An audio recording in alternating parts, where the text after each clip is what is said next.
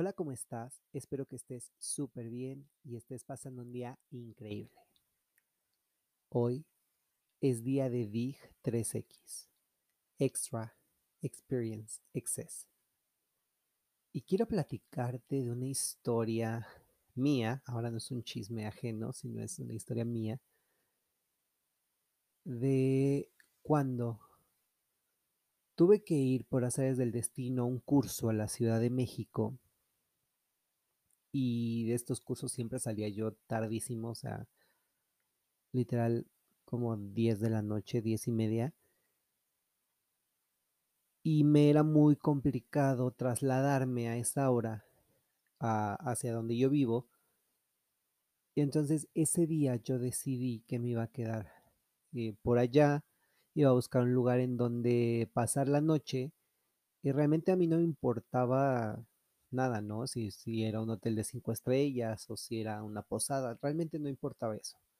Yo lo que quería llegar, dormir y se acabó.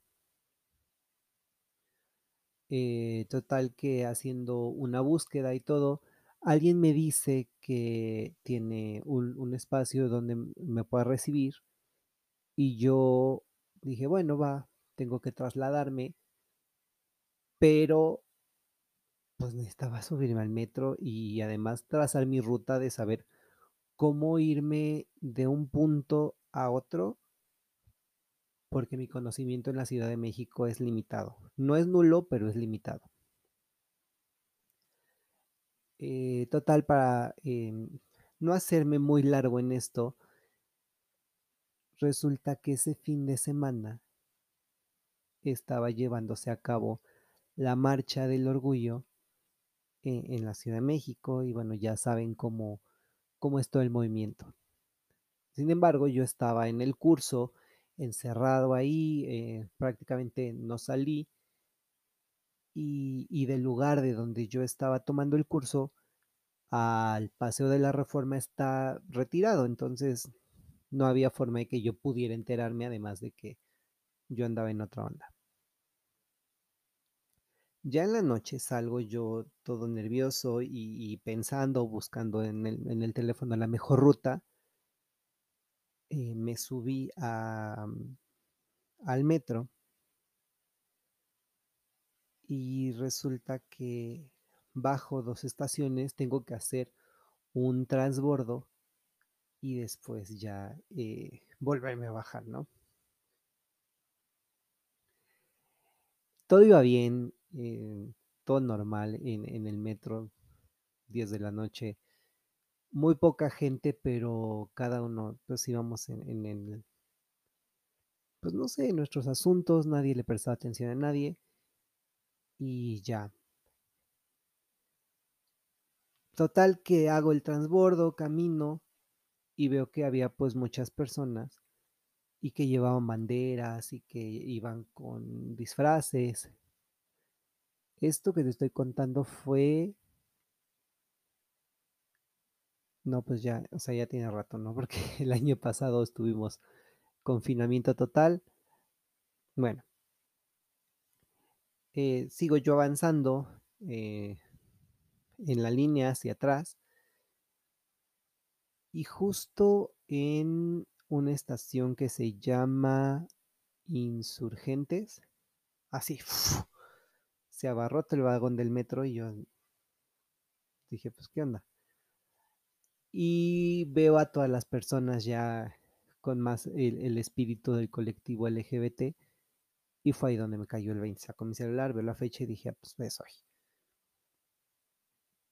Pero en tanto tiempo y en tantos eh, traslados que yo había hecho y además que yo estaba ya volviéndome un poco más experto en moverme en metro por los cursos y, porque yo llevaba una línea de continuidad en todo esto,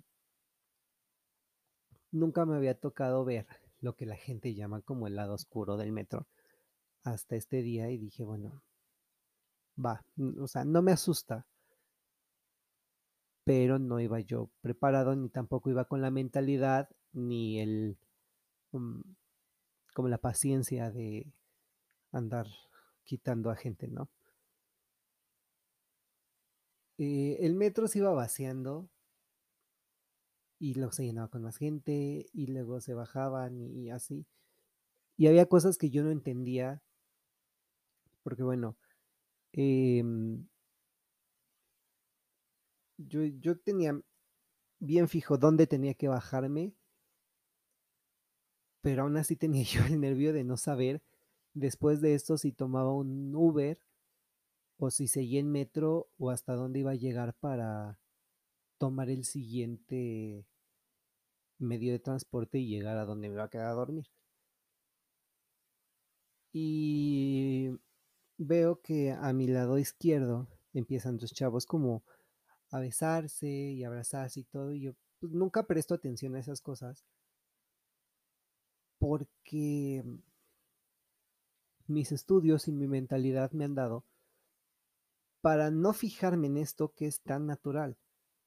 Digo, demostrarse amor en público y ser afectuoso no tiene absolutamente nada de malo y no es motivo para que yo voltee y me les quede viendo, ¿no?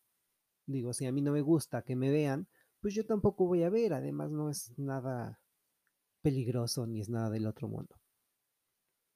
Pero la cosa se empezó a poner eh, pues más cachondona y subiendo de tono eh, cuando pues vi que ya están haciendo cosas ahí no apropiadas para el lugar, o sea, yo no estoy diciendo no lo hagas, pero siempre te he dicho y hemos platicado y hemos dicho que la construcción de la identidad sexual y preferencia sexual versus orientación sexual y cómo tenemos nuestra identidad sexogenérica y cómo ejercemos, porque esto también es importante, la identidad sexual contrastado con el ejercicio de nuestra sexualidad es algo completamente distinto, pero sobre todo íntimo.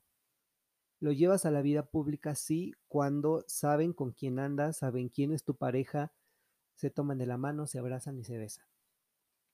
Pero de aquí a ir en un medio de transporte público, teniendo quizá no relaciones sexuales como tal, pero sí eh, haciendo cosas más sexuales subidas de tono, no es algo que yo diga, uy, no lo veo. Sin embargo, creo que hay como un lugar, ¿no? Quizá era el día, quizá era la hora, quizá era la fecha, no lo sé. Yo iba súper nervioso, yo ya no sabía ni siquiera qué hacer, se me olvidó dónde tenía que bajar, me pasé de estación, bajé y pues salí caminando. Y de pronto yo ya estaba frente al Auditorio Nacional. Me dije, no tengo idea hacia dónde jalar. No sé si estoy lejos o cerca. Entonces nada más abro mi, mi teléfono, abro los mapas y tecleo la dirección. Veo y digo, no, pues sí estoy bastante lejos. No, o sea, no tanto, pero bueno. Y justo también en esta zona de eh, auditorio, Polanco, pues había más personas y pues también en el, entre la maleza, los arbolitos, los arbustos que hay, también había gente haciendo lo mismo y yo dije, ok, los ánimos están bastante calientes, la gente está muy eufórica y mi reacción, sin ser discriminatorio, pues fue hay que salir de aquí. No quería yo verme involucrado en algún problema, no quería tener eh, nada que ver con estas cosas. Yo sé que a veces es como muy común que te digan, pues bueno, ven, acércate, no pasa nada. Pero yo no tenía ganas, no tenía el tiempo, tenía la mente ocupada en otras cosas, estaba estudiando eh, unos temas importantes para mí y dije, o sea, desconectarme total y salir. Resulta que me subo, o sea, pido el Uber, llega, me subo y el chavo del Uber me dice, ah, ya acabaste la fiesta. Y yo, no, en realidad, pues no vengo de una fiesta, vengo de estudiar y tengo facilidad de palabra y además, pues bueno, me gusta echar chisme. Le conté todo lo que me había pasado y me dijo, pero ¿cómo? O sea, ¿tú no participaste en la marcha? Y yo no, porque estaba haciendo otras cosas, estaba pensando en, pues en otros asuntos. Y me dijo, ah, es que mira, yo quería ir, pero bueno, trabajo es trabajo y hay cosas que tenemos que hacer y hay prioridades. Y yo sí entiendo. De aquí salió el tema de platicar y de decir, oye, pues yo estoy estudiando eh, asuntos relacionados con sexualidad humana y género. Y bueno, pues si algo necesitas, algo se te ofrece, pues con gusto te puedo ayudar, ¿no? Y me empezó a contar una historia que en realidad no estoy muy seguro de poder contarla. Aunque bueno, tampoco pasa nada. Eh, total que él y su amigo eran muy cercanos, pero no, mm, nunca habían tocado el tema de orientación sexual, aunque el amigo del chofer sabía pues de, de la orientación. Pero no era un tema que tocaran. Total que me dijo que en una fiesta el amigo le presentó a otra persona y le dijo, oye, pues mira, este, quiero conocerte, me gustaste, te me hiciste atractivo, vamos a, pues a ver hasta dónde llega, ¿no? Como un em, one night stand y pues de ahí en adelante lo que suceda. el chico de Uber acepta y dice, bueno, va, y morbo o curiosidad, ya, ya lo dejo a tu criterio, el amigo estaba muy cerca, como vigilando, como diciendo de qué platican y qué están haciendo y qué van a hacer y te vas a quedar a dormir aquí. Y entonces el amigo supuestamente estaba como muy interesado en esta situación de, de ellos, de cómo se estaba llevando a cabo. Y lo encubría de forma muy inteligente a mi gusto de decir, oye, pues es que yo los, eh, no sé, yo los presenté y gracias a mí están teniendo un rato padre, pues lo mínimo que pueden hacer es dejarme que esté aquí, ¿no? No creo que sea eh, la mejor forma de decir, quédate aquí, porque bueno, son, son cosas muy distintas el decir, bueno, yo te ayudé y yo te eché la mano, y otra muy distinta es, sí, gracias, sí sé que me ayudaste, pero no puedo estar aquí. Es una situación de que no estamos conociendo, son asuntos personales, y sí te agradezco, pero no participes, ¿no? O al menos no de manera activa. Total que estos dos chicos que vamos a ponerles nombres. Vamos a ponerle Roberto y Alan. Roberto sería el del Uber. Y entonces Roberto y Alan dicen, bueno, vamos a irnos a otro lugar porque pues ya la fiesta aquí se está poniendo medio aburrida y no quiero. Después de esto, no sé, porque en realidad no, no me tocó verlo, pero que el amigo dijo, ah, pues yo los acompaño, vamos a seguir la fiesta, vamos a seguir eh, bebiendo, vamos a platicar, le estamos pasando muy padre, todavía es temprano, que pasaron a un Oxxo, compraron eh, tequila o algo así, y se fueron a la casa de Roberto. Y que ahí pues las cosas se empiezan a poner como más cachondonas, ya sabes. Y Roberto y Alan se empiezan a besar y pues empiezan a quitar la ropa y todo muy padre, hasta que el amigo, que vamos a ponerle eh, Ernesto, es así como de, pues déjenme estar aquí, ¿no? Verlos, observar y así. Yo a los dos los quiero mucho, los dos son mis amigos, pues denme oportunidad. Ellos dicen que sí, pero de repente Ernesto empieza como a meter mano en personas que no, que no debía, o más bien como donde no le invitaron. Pero pues también hay un dicho, ¿no? Que dice, nadie entra a donde no le abren la puerta. Total que ahí ya estaban los tres. Y después de esto, em, yo no sé si, si fue relación sexual completa o fue nada más como un faje o fueron orales, realmente yo no tengo idea. Pero después de esto hubo un punto de inflexión, había tensión entre ellos tres. Y bueno, eh, Roberto y Alan, pues no se sentían mal, porque bueno, ellos ya sabían a lo que iban, y se conocieron y platicaron y quedaron en este acuerdo de, de irse juntos. El que estuvo ahí como metiéndose a la de a fuerzas fue Ernesto, ¿no? Y dice, pero o sea, ¿qué debería de hacer yo?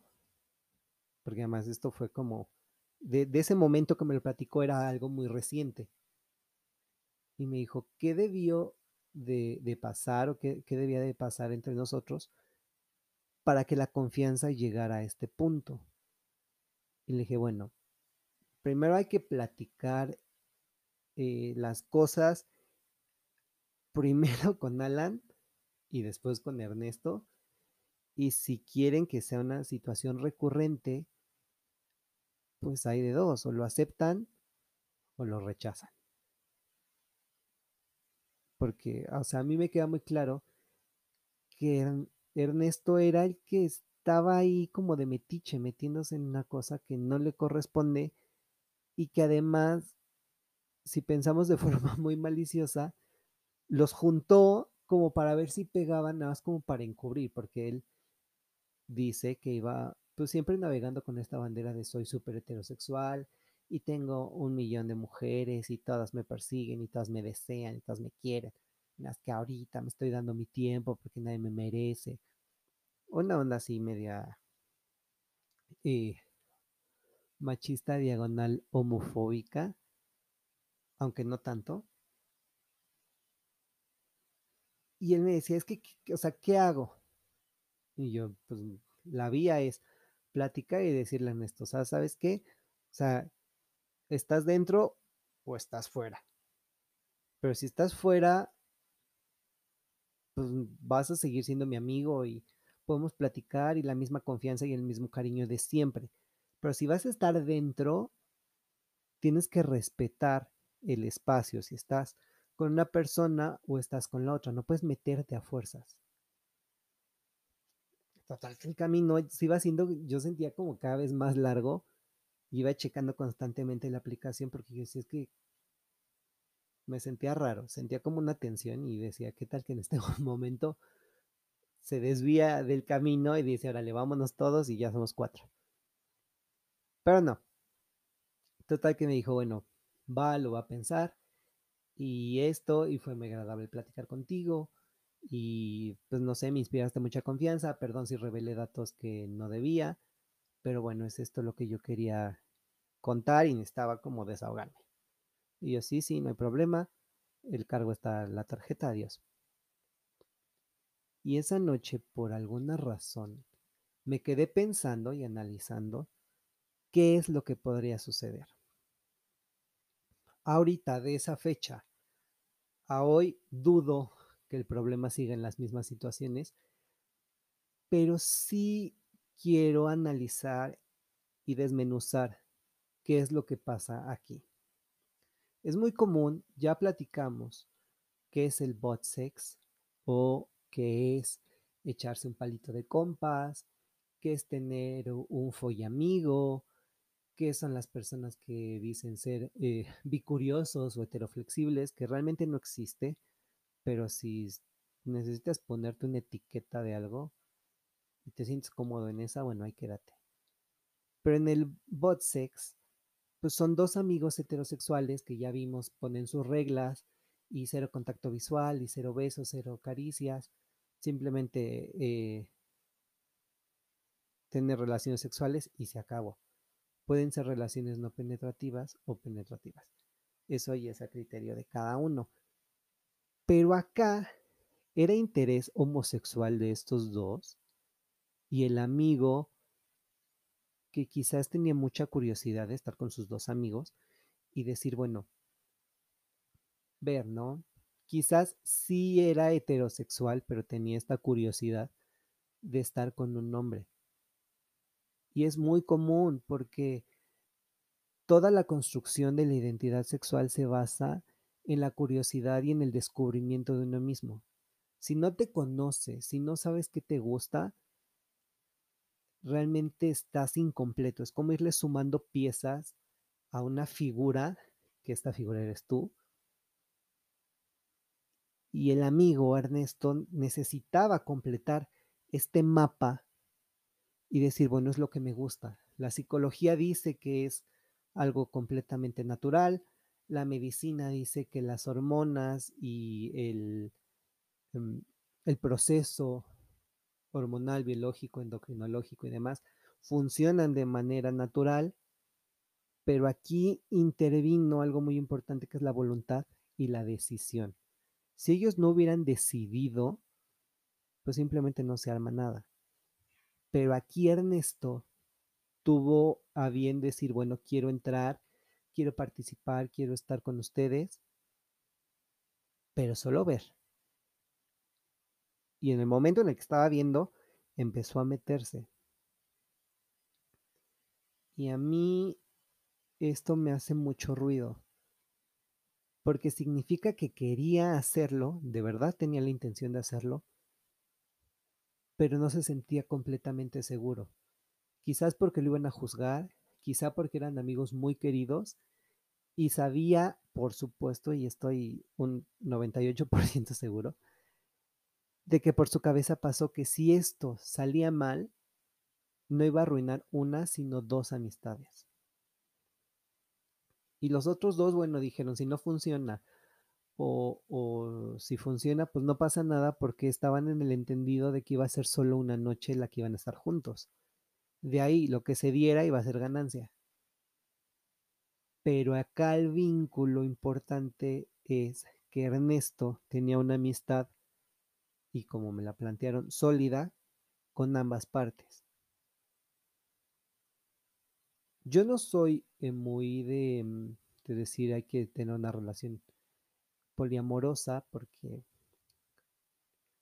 mm, no sé, tengo algunos valores y principios trazados y a lo mejor no comparto la ideología, pero tampoco digo estás mal, simplemente no lo comparto y como te expliqué en algunos episodios, esto es como un buffet. La sexualidad es como un buffet. Tú tienes una gran variedad de cosas y tú decides qué te sirves en el plato. ¿Qué te sirves dos veces? ¿Qué comes una vez? ¿O qué simplemente rechazas y no comes? Esto del poliamor es una idea que yo no comparto. No me lo sirvo en mi plato, pero pues no significa que si tú si comes de aquí, eh, estés mal. Aunado a toda esta explicación que te estoy dando y esta anécdota de DIC 3X, quiero que tú analices, empieces a pensar en la identidad sexual que tienes y decir si lo haría o no lo haría. Y si sí, las razones por las cuales lo harías y si no también porque esto nos va a ayudar a construir y a formar, o más bien reafirmar lo que tenemos planteado en nuestra persona y de ahí en adelante saber qué es lo que pasa. Yo no puedo decirte haz esto o haz aquello, esto está bien o esto está mal, porque en el ámbito sexual no hay cosas buenas o malas, no hay blanco o negro, y sobre todo no hay cosas que sean normales o anormales, todo es natural, porque ya platicamos que nuestra naturaleza es sexuada. Por lo tanto, no vamos a decir normal. Pero sí quiero que te pongas a pensar en esta historia de Ernesto, Alan y, Roberto y qué pasa con ellos. De verdad espero que ellos hayan podido resolver esta situación, que a mí a la fecha me hace conflicto por este encubrimiento, por ponerse una máscara, porque además no pasa nada. O sea, no pasaba nada decir, quiero estar con ustedes y se acabó. Pero empezaron a meterse en un rollo de no, es que pues tú dijiste y tú habías dicho y pensamos que eres 100% heterosexual. Entonces fue la barrera que se puso él y la barrera que le pusieron ellos lo que hizo que chocara esta situación. Yo quiero que tú lo analices, que tú lo pienses y sobre todo que lo traslades a tu realidad. No es necesario que mandes un mensaje y digas, oye, mira, es esto. No. Tú lo debes de saber. Y cuando tú lo tengas claro, te vas a dar cuenta que la situación y las oportunidades de aprendizaje de uno mismo se van a hacer muchísimo más grandes. Y vamos a ir avanzando poco a poco en cosas simples hasta las más complejas y de las más complejas vamos a regresar a las simples.